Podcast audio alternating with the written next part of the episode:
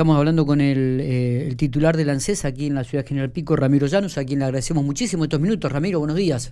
Hola Miguel, buen día para vos, para los chicos ahí en la mesa. Bueno, eh, laburando a full, ¿no? No, no, no, no, no dan los tiempos este, prácticamente, Ramiro. Sí, en primer lugar pedirte disculpas porque ayer bueno, no, no, no nos pudimos encontrar eh, y estábamos justamente con el municipio presentando algunas cuestiones. Así que públicamente te quiero pedir disculpas no, por, no, no, no, hay ningún problema, no hay ningún problema, amigazo. Eh, ¿Qué pasa con, con este trámite de supervivencia o fe de vida que, que para el cobro de las jubilaciones y pensiones se, se, ha, se ha prorrogado la fecha para presentar? Contanos un poco porque por ahí hemos recibido algunas consultas, por eso también te estábamos llamando, Ramiro. Bueno, eh, recordarás que el tema de la fe de vida es cuando los jubilados mes a mes tenían que ir a la sucursal bancaria y registrar la huella. Exactamente. Eh, en la sucursal a los efectos de dar fe de que eh, se encontraban eh, activos.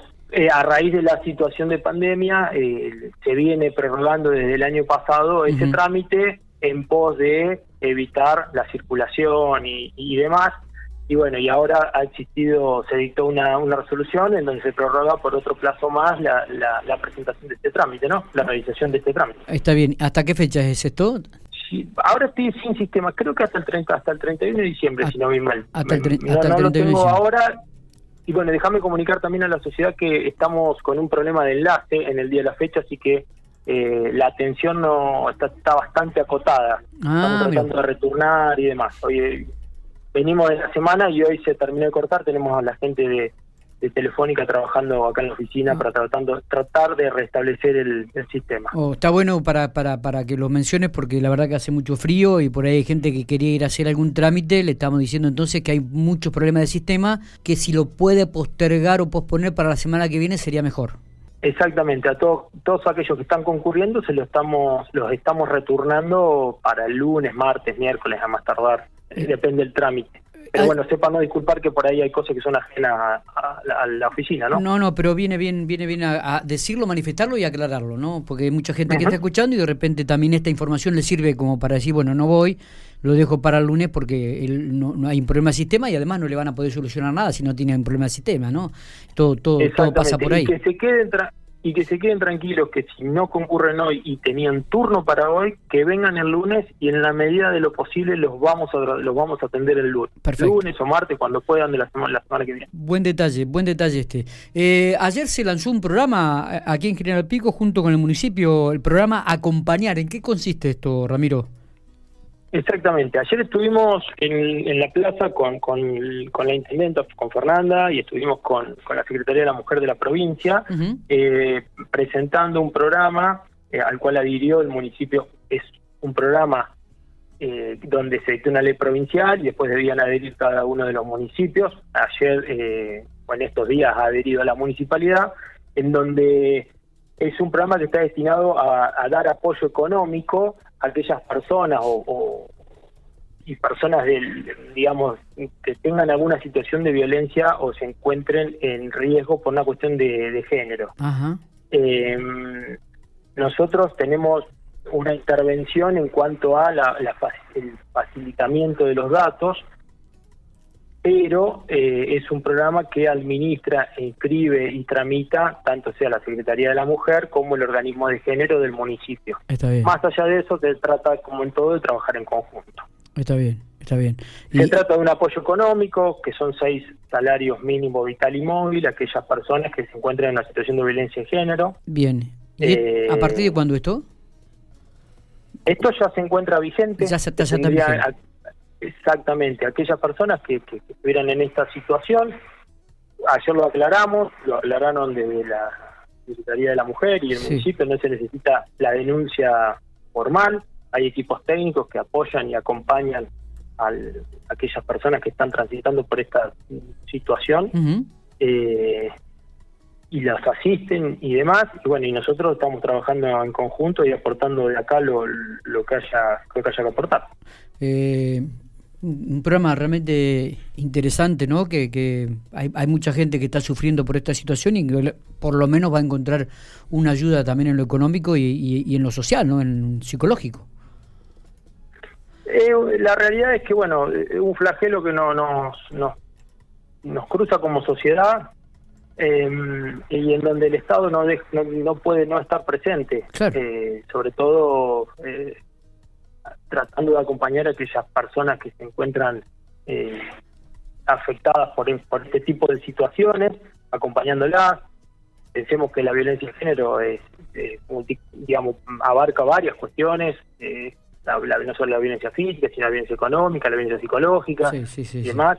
Y hay gente que, que, transita por este tipo de situaciones que en algún momento se ve privada de ingresos y bueno, y, y que ha determinado a nivel nacional estar presente y acompañando, acompañando este tipo de, de, situaciones, ¿no? Ramiro, la última, ¿qué pasa con el programa Progresar? ¿Se ha prorrogado también esto? ¿Fechas? El programa Progresar, en realidad, y por eso te, dije que era una prórroga, no se ha prorrogado. Lo que nosotros estamos comunicándole a la sociedad es que todas aquellas... El programa Progresar está atado a los ingresos del grupo familiar. Bien. Eh, no tienen que exceder eh, para poder para, no tienen que para poder acceder a este beneficio los estudiantes en el grupo familiar no tiene que superar el, en cuanto al ingreso los dos salarios mínimos vitales y móviles.